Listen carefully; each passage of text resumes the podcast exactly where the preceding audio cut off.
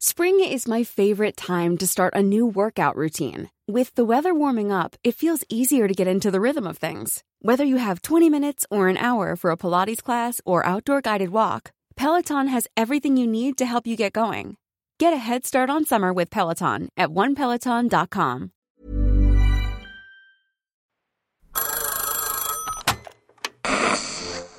Hola. Hola. Hola, hola. ¿Estás ahí? ¿Quieres saber lo que está pasando en tu país y en el mundo en pocos minutos?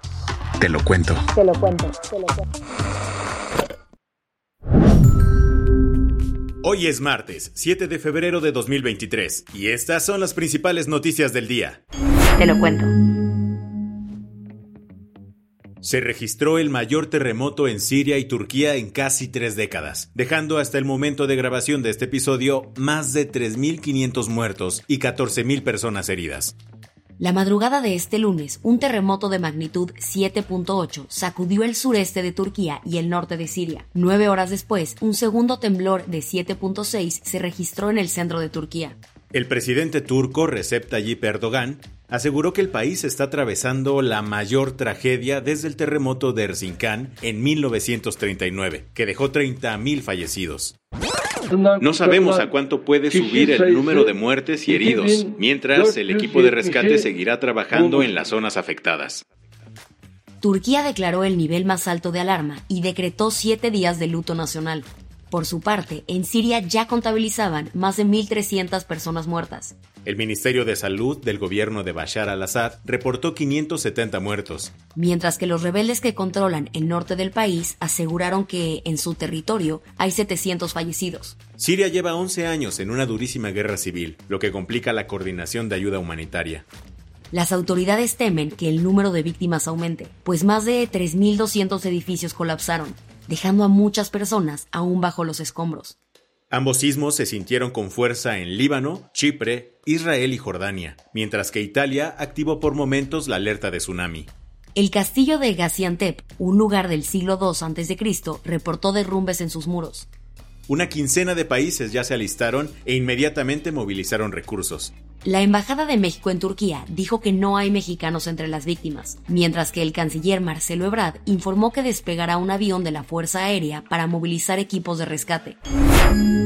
¿Qué más hay? El domingo se celebró la edición 65 de los premios Grammy, y aquí te traemos el recuento de la noche.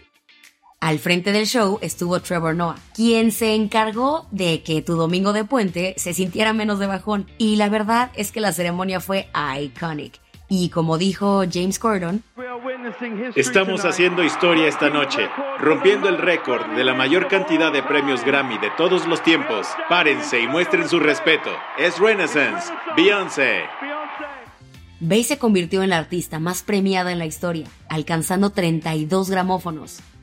A Queen Bee le agarró el tráfico de LA y llegó un poquito tarde, pero valió la pena. Pues además de agradecer a su familia, dijo, me gustaría agradecer a la comunidad queer por su amor y por inventar este género. En otros premios super sonados, el mejor álbum urbano se lo llevó Bad Bunny. Al aceptar su premio, San Benito dijo, Se lo quiero dedicar a todas las leyendas y especialmente también a los nuevos, no solo a las leyendas, sino a los nuevos que mantienen vivo y refrescando el movimiento. Mejor interpretación de un grupo pop se lo llevaron Sam Smith y Kim Petras con Unholy.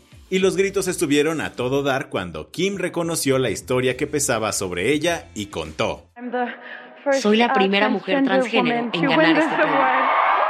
Quien no pudo superar haber ganado Mejor Álbum Vocal Pop y Mejor Álbum del Año fue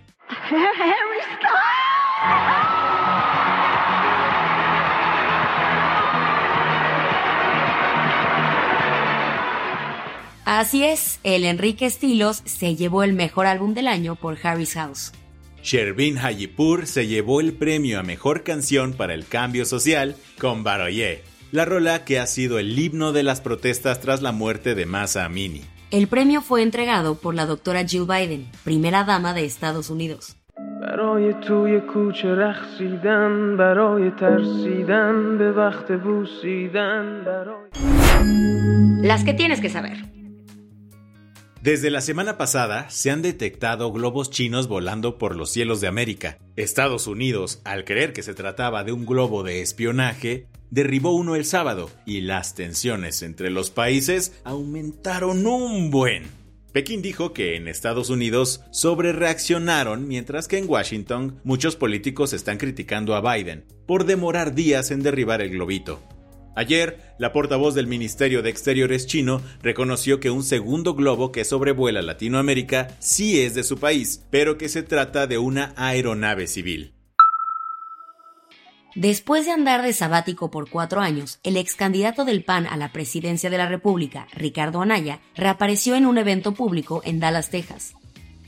Lo hizo acompañado del presidente de Acción Nacional, Marco Cortés, quien anda de gira artística por Estados Unidos. Desde hace años, Anaya vive en aquel país al decirse un perseguido político del gobierno de López Obrador, que lo acusa de recibir millones de dólares de Odebrecht. Durante estos cuatro años, Ricardo solo dio pequeños destellos en redes sociales criticando a la autodenominada 4T.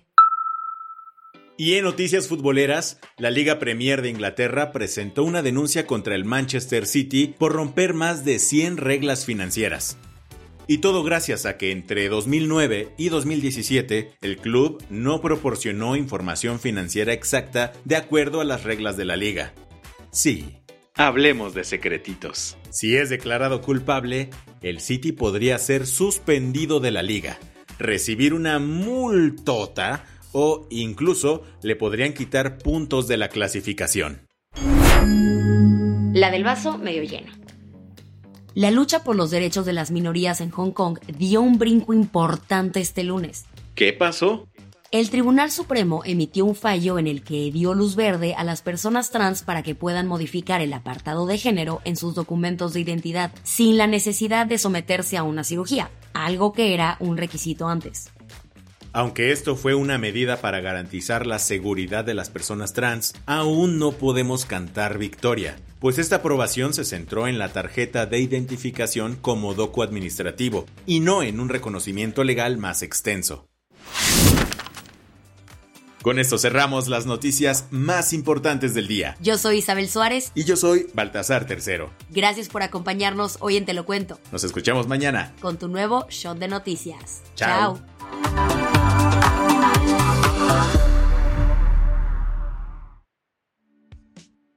Este noticiero es una colaboración entre Te lo cuento y Dudas Media. El guion de este episodio estuvo a cargo de Aisha Al-Yanabi y Ana Ceseña. La dirección de contenido es de Sebastián Erdmenger. Francis Peña es la directora creativa y el diseño de sonido está a cargo de Alfredo Cruz. Si quieres estar al día, nos encuentras como arroba Te lo cuento en Instagram, TikTok, Snapchat y Twitter.